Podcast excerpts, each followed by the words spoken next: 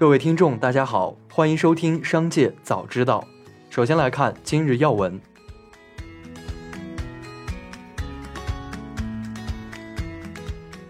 上海市政府发布文件，将定向优化临港新片区人才购房政策。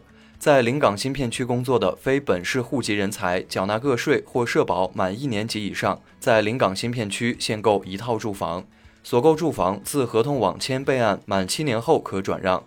进一步优化人才落户政策，赋予临港新片区引进非上海生源应届高校毕业生重点扶持用人单位推荐权。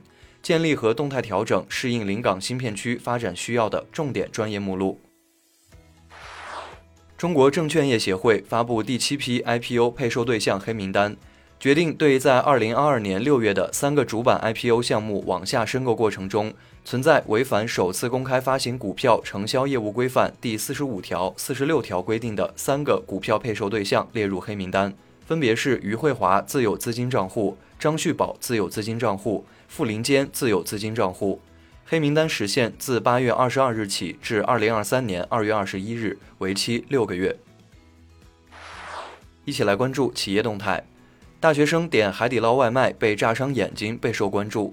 海底捞回应，在事件发生后，他们与当事顾客取得联系，了解身体状况，承担就诊费用，退还餐费，并将持续为顾客提供必要的帮助。根据核实发现，顾客备餐时先放了底料，之后再加水，且没有搅拌，出现了热油喷溅的情况。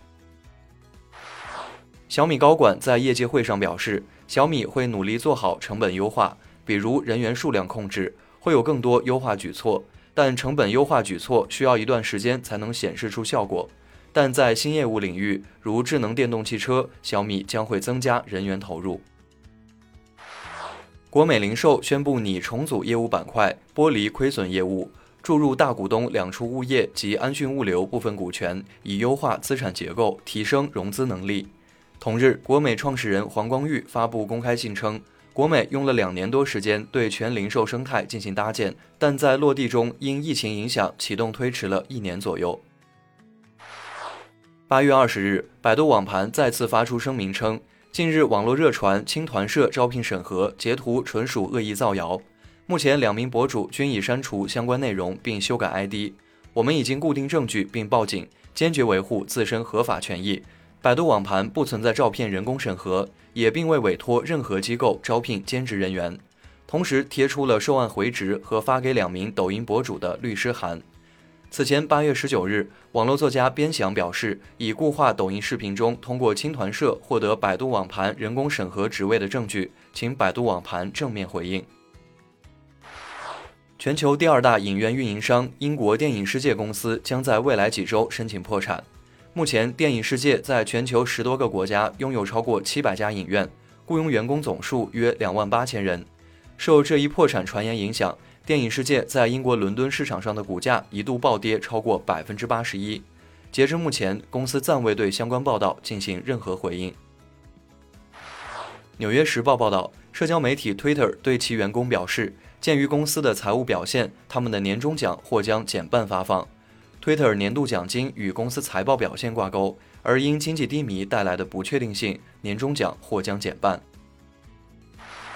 下面来关注产业发展动态。中国工程院院士钟南山在广州出席第十八届国际痨病学大会时表示，截至目前，没有一款药物被证实对新冠肺炎有预防作用。阳光玫瑰葡萄被坊间誉为葡萄中的爱马仕，在海外购物平台上，一串七百克秦王的价格接近四百元。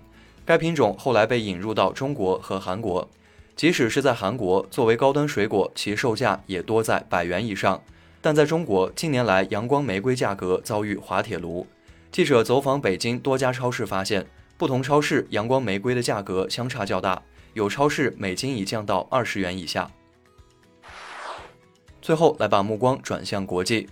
首尔经济报道，韩国检方开始加快节奏，对文在寅前政府展开调查。仅在十九日当天，首尔中央地方检察厅和大田地方检察厅。就以文在寅涉嫌滥用职权、提前关闭越城核电站一号机组等名义，对位于世宗市的总统档案馆进行了两次扣押搜查。对保管着前任总统档案记录的总统档案馆进行搜查的情况是十分罕见的。韩国国内有分析认为，搜查直接针对的是文在寅前政府和文在寅本人。欧洲天然气收盘结算价再创纪录新高。消息上，俄气公司宣布，北溪项目管道仅剩的一台涡轮机将从八月三十一日起停机检修三天。